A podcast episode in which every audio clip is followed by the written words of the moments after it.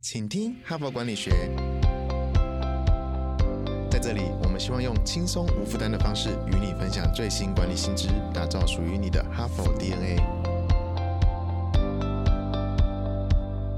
我是节目主持人杨玛丽 Mary。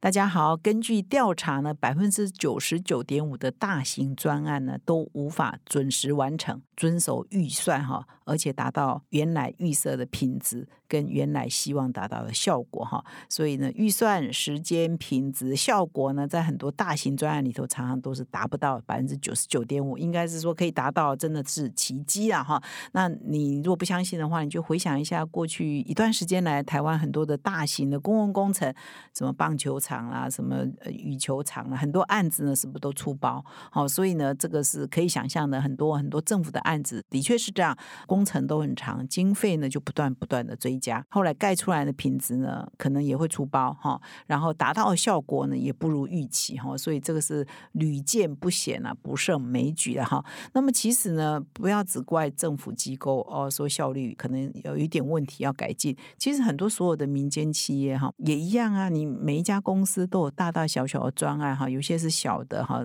及内部；有些可能跟客户要执行的哈，很多的大企业呢也会出包哦。啊，很多的公司的小专案呢，也可能没有办法如期完成哦。所以，如何做好专案管理，事实上本身就是一个学问了哈。也有课程啊，也有认证的哦。所以，专案管理本身就是一门课哦。PM 哦，不是那么容易当的哦。事实上，我在我们的 Parkes 的第二十四周哈，所以如果各位要搜寻，就是到搜寻栏打上哈佛，那出现哈佛管理学仅二十四哈，你就可以啊收集我们在第二十四周也曾经有一周讲座专。方案经济来临，哈。那么我今天呢，可以说时隔哈仅二十四哈二十四周，那已经一年多前的节目了哈。那我们呢最新的二月号上架的，就二零二三年二月号上架的《哈佛商业评论》的纸本杂志上，哈，当然你在网络上也可以搜到这一篇哈。有一个很重要的专题哈，那这个呢是上一次呢我在分享这个专案经济学，其中也有一篇同样作者的文章，他是牛津大学萨伊德商学院的一位教授呢，他显然呢专门在研究这个。专案经济哈，叫班特富莱杰格哈，所以他最新的这篇文章呢，是访问了这个非常有名的一个世界知名的建筑师，也是普利兹建筑奖的得主，叫 Frank Gehry 哈，法兰克盖瑞，他是怎么做专案管理的？他这边提到的是说，Frank Gehry 他有很多很多巨型的专案，他几乎呢每一个案子呢都是一没有时间 delay 哦，零延迟；二没有超出预算哦，全部都在预算内哦；三。在这样的零延迟、零预算增加的情况之下，他的作品呢都是杰作啊，都是世界有名的啊，不是说哎你我没有延迟啊，就草草给你做啊，或者预算没有增加啊，我也就草草给你做啊，不是，他都完成了世界知名的巨作，当然就是非常受尊重的一个建筑师。那他是怎么做到的哈？所以这篇文章就来分享 Frank Gehry 的专案管理的精神。就到 Monday 哈帕的工商时间，哈佛商学院成功人士必经的五百堂个案修炼，现在台湾就能体验。决策者每天数十到数百资讯不足的决定，HBR 为此导入台湾企业情境沉浸式的个案，提高您的决策胜率。五十个以上跨产业领导者齐聚，强化您的决策思维。第八期领导者学程席位倒数中，早鸟还享七五折优惠哦！现在就到说明栏点击报名，成为成功领导者的一员。那么 Frank Gehry 是谁呢？哈，他今年吓人了，超过九十岁了哈，一九二九年就出生了哈。那么台湾人呢，或许对这个名字一般大众没有那么了解，但是如果你还有印象的话，胡志强在担任台中市长的时候，他有一个很重要的政见嘛，后来很可惜没有落实。他当时呢就希望引进哈一个概念叫古根汉美术馆哈。那么这个古根汉美术馆就是在西班牙毕尔包哈一个城市叫毕尔包，人口大概只有七十。万人口哈，那么《远见》杂志哦，那时候我在还在担任总编辑的时候，也曾经呢，也曾经我们到西班牙去采访，因为实在是太有名了嘛，因为这个胡志强 呃市长的关系哦，大家都知道古根汉美术馆，所以我特别呢也到这个城市哦，叫毕尔包呢去看一下，到底什么是古根汉美术馆，到底什么样的建筑会让或者是什么样的这个公共建设会让我们的胡志强市长这么推崇哈，希望可以引进到台中来哈，那一看呢就比较了解了。那么这个古根汉美术馆呢的建筑呢非常特别，它是完全用钛金属打造的哈。一般人看呢就是外形呢是有一点诡异，然后跟一般的建筑长得很不一样哈。所以这个建筑的设计师、建筑师就是我们今天要分享这个 Frank Gehry 哈，他的巨作了哈，成名作之一了哈。他成名作太多了，这个也是他代表作了哈。那么他这同样用钛金属打造这样的技术呢，还有一栋建筑在美国的 MIT 哈，它叫 Ray Maria Stata 的一个中心。事实上是我每次如果去 MIT 呢，也都会到这一栋 哈去看。去年十月才刚去过哈，它就是电机学院，主要也是在这一栋里头。那所以呢，这一栋建筑也是 MIT 哈，就是麻省理工学院最醒目的一栋建筑哈。这个也是 Frank Gehry 的作品哈。那它的外观呢，看起来都是非常的很不一样，就对你第一眼呢就会注意到它，它跟一般的建筑就是完全不一样，也是用钛金属打造的这个外观哈。所以 Frank Gehry 代表作除了这两个我刚刚讲的之外呢，还有包括洛杉矶闹区内有一个迪士尼音乐厅啊，西雅图有一个体验音乐馆啊，巴黎哦，巴黎这个也很有名了。我有一次去巴黎。没机会去参观哈，它叫以后呢，如果还有机会去巴黎要参观，叫 LV 哈，LV 的艺术中心哦 l v 的艺术中心大概也是几年前，可能不会超过十年前才完成的哈，所以现在如果有机会去巴黎的话，也要去这边参观一下，它叫 LV 啊 Foundation 哈，所以它的成名作、代表作非常的多了哈，那还有很多了，我觉得念不完了，大家可以到网络上 Wiki 呢去搜寻哈，就看到说哦，原来这个也是他的，那个也是他的，但是呢，他在完成这么多剧作啊，我们通常会觉得啊，大建筑师、大设计师哈，大概很有个性、很有脾气哦，很浪漫哈，才不会给你不食人间烟火。要完成这么不一样的创作呢，当然要尊重这个大师的意见，所以预算呢一定会。不断被 追加，时间呢一定会不断被延后哈。但是呢，这个 Frank Gehry 很奇葩哦，他完全都是在预算内，完全都是在时间内哦，就可以达成了。所以这也是为什么这一位作者哈，就是啊牛津大学的教授呢，这么特别来访问他，特别来研究他的一个原因哈。那么我再稍微回到刚刚提到胡志强市长的那个愿景，希望啊引进这个古克安美术馆到台中哦。那我去看了毕尔包，我把那一段故事讲完哈，就是我到毕尔包去采访哦，才可以比较理解说啊，为什么胡市长当初有这样的远景哈。就是说毕尔包呢，也是西班牙曾经哈，就很像一个我们传统的高雄哈，也是一个重工业城哈。可是后来这个产业就比较没落了哈，所以它就人口也就减少了哈，逐渐。就没有那么重要，已经不再那么重要的一个都会，所以它人口呢后来只剩下大概六七十万人。所以我去采访的时候，那个时候我们的收集的资料是它大概有七十万人。所以当地的市政府呢就觉得说，哎，我们应该有一个比如地标型的建筑哈，美术馆或者是什么样的公共建设可以吸引人哈，因为要来参观这个，就会到这个城市来旅游嘛哈。比如说你法国有一个埃菲尔铁塔，你美国哈纽约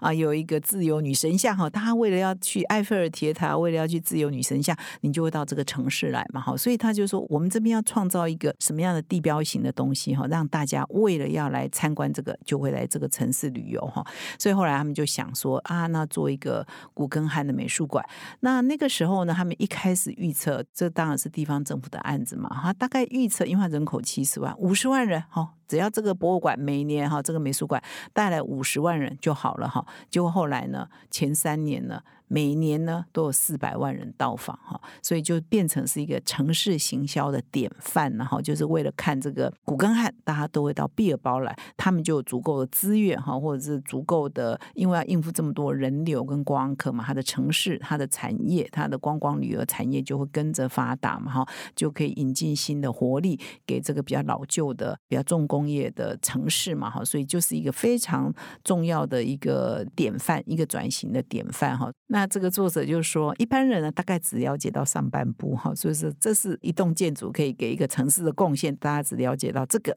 但是比较少为人知的，可能是在建筑业界，甚至建筑业界也不一定那么理解哈。就是毕尔包古根汉美术馆还创下另外一个典范哈，就是他专案管理的典范，意思说他这个案子呢只花了六年哦，一个公共建设这么伟大哈，只花了六年哦，而且他在如期完成，而且它的总造价呢比原来的预算哈，原来是要给他一亿美元，还要少哦，他没有追加，还要减少，还少了三百万美元哦。意思说他比原来的预算还帮这个市政府省了三百万美元啊，三百 万美元不小，一亿台币啦。所以呢。这个太厉害了嘛！而且这个 Frank Gary 不只有这个案子是这样哦，他所有的案子都是如期如实，而且没有超预算，甚至更省预算完成哦。那么这一篇文章呢，也提供了另外一个数据，还蛮有趣的哈。就是这篇文章的作者呢，他在牛津大学服务嘛，他领导了一个团队哦，他收集专门在收集全世界重大专案的成本跟效益的数据哦。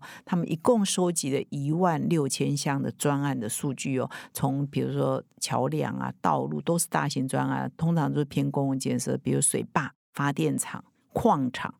桥梁、隧道、高速公路、铁路、火箭、石油、哈天然气的设施、太阳能、风能的投资，哦，奥运的这个展场的项目等等，哈，加起来全世界一万六千个专案。那他们统计出来，哈，然后去检查的专案的进度、专案的预算、哈，专案的品质等等，发现呢，只有百分之八点五，八点五而已哦。所有的这一一万六千个案子，只有八点五可以准时完成，遵守预算。但是呢，如果我再加上有没有产生原来预期的效益，哈，就是它的品质跟效益的话，把这个参数再加进去的话，从八点五再剩下只有零点五。换句话说，只有百分之。零点五的大型专案，可以品质也很好，效益也很好。除了这个准时跟预算没有超出之外，只剩下零点五。呃，Frank Gary 在毕尔包还有其他所有的大型专案，他所参与的，我刚刚讲他的代表作里头呢，啊，其实呢都达到这个，都是属于这百分之零点五了哈。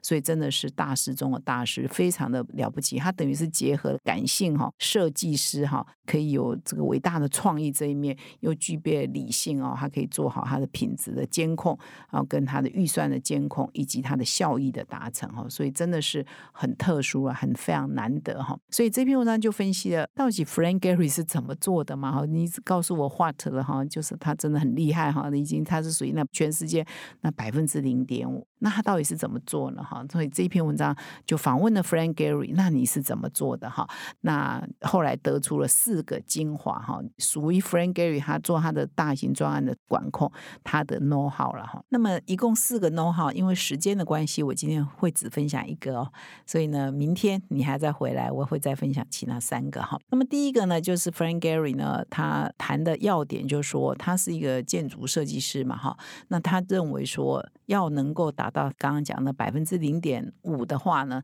它是必须要完全的权利哈，可以履行哈，就是这个建筑完成的这个过程呢，它是要完全的参与跟有完全的权利，就是他负责就对了哈。那他为什么特别强调这一点？是说，其实每一个人都是从小咖做起嘛，除非你有富爸爸 或者你的人脉背景特别好，每个人都是从基层做起，他也不例外嘛哈。那根据这篇文章所写哈，这个 Frank Gehry 是呃住在洛杉矶哈，那他花了三十年，其实才成名哦。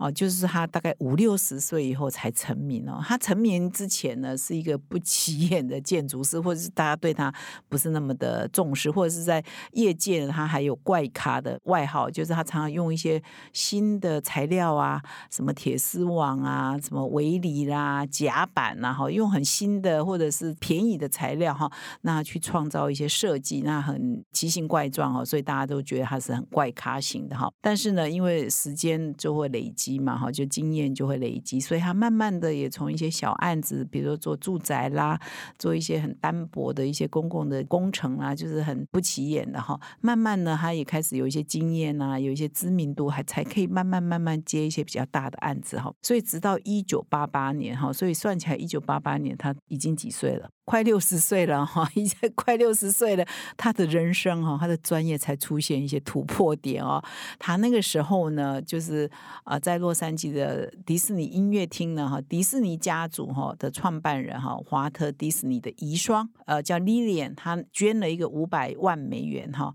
给洛杉矶政府啊，要建造一个音乐厅哈。比希望呢，可以变成当地的最重要的文化据点之一哈。那他们就有一个公开的净土。诶，那 Frank Gary 哈，诶，竟然得标了哈，这是他出头冒出头的第一步哦，那都快六十岁了哈。那么这也是 Frank Gehry 第一次哈参加这个世界级的净土哈的委托案呢，呃脱颖而出哈。但是现在问题来了，因为他完全没有盖过这种世界级的建筑啊哈，所以那个主办单位哈也看到说，哎，净土 Winners 是他也傻眼了。我敢交给他做吗？哈，而且他当初那个净土的这个设计啊，其实也用很多的奇怪的材料哈，也用一些他们认为是便宜的材料，而且设计本身呢，也是看起来外观呢，也不是那么跟一般的建筑那么相像哈。那么再加上他没有经验嘛哈，所以要盖的时候呢，就再找另外一个人来跟 Frank Gehry 搭，就说啊，那你们共同管这个专案呢哈，就是事实上意思就是哎，交给另外一个建筑师比较信得过建筑师来主控了哈。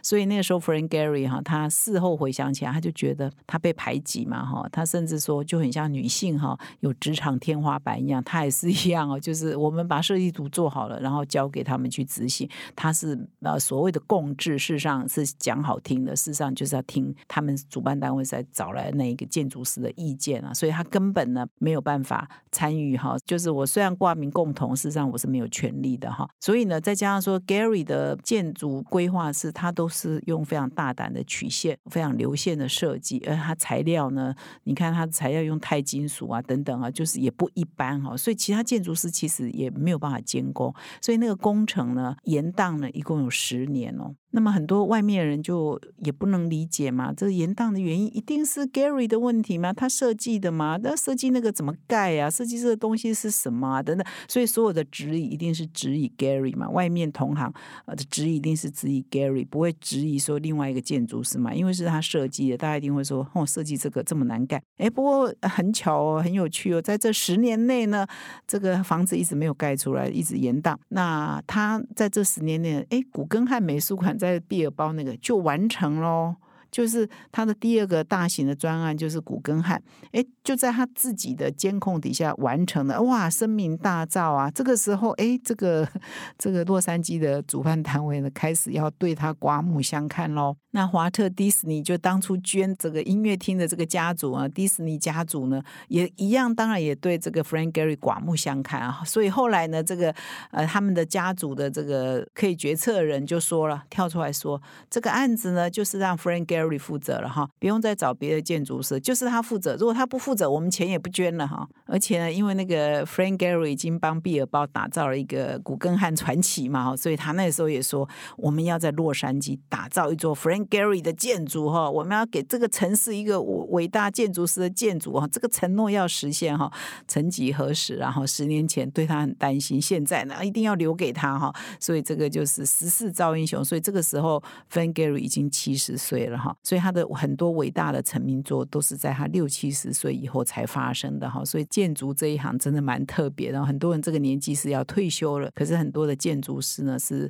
要淬炼几十年哈才会功力呢慢。慢的增加成熟啊，所以他的大器晚成型的哈，都有很多建筑师是这样。所以后来 Frank Gary 呢取得了这个音乐厅的这个控制权之后，就是他现在就是人家信任他了，因为你已经有代表作，你已经有成名作了嘛哈，所以就在他的完全掌控。那专案进度呢就开始突飞猛进，一度延宕十年嘛，现在是四年后如期完工，而且预算完全没有超出。那迪士尼音乐厅呢，我是没去过了哈，可能各位听众有人去过，的确也是他的成名作之一了哈。那么经过这件事情之后，迪士尼音乐厅这件事情之后呢，其实 Frank Gehry 就得到了一个他人生中或者他的专业上一个非常重要的一个原则了哈，就是他以后他所参与的案子呢，他必须要拥有百分之百的掌控权哈，而且他甚至创造一个名词，就是说他在每一个专案都要组成一个艺术家的组织哈，从这个专案的各个构面呢去监控哈这整个专案的进度哈，他当然都是建筑的专案嘛哈，那么。如果哈他没有办法得到充分的信任呢，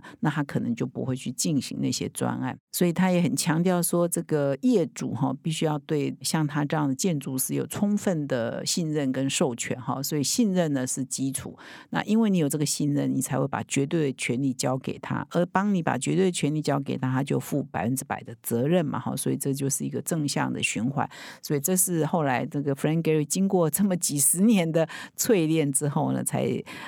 得出他自己的一个很重要的心得。当然他是可信任的人啊，如果不可信任的人，当然你也不能把百分之百的权利交给他哈。那因为时间的关系呢，我们 Frank Gary 的 下半部呢，我们明天再分享哈。所以今天呢，就来分享说，哎，Frank Gary。他成功的秘诀关键一呢，是他必须确保他有百分之百的权利，那他也会呃负起责任，他要负百分之百的责任哈，这是他的可以在大型专案当中品质这么好的第一个关见哈。那么二三四呢，请你明天再回来，感谢你的收听，我们明天再相会。现在就注册 HBR 数位版会员，每月三篇文章免费阅读，与世界一流管理接轨。阅读更多管理大师的精彩观点，现在就开始。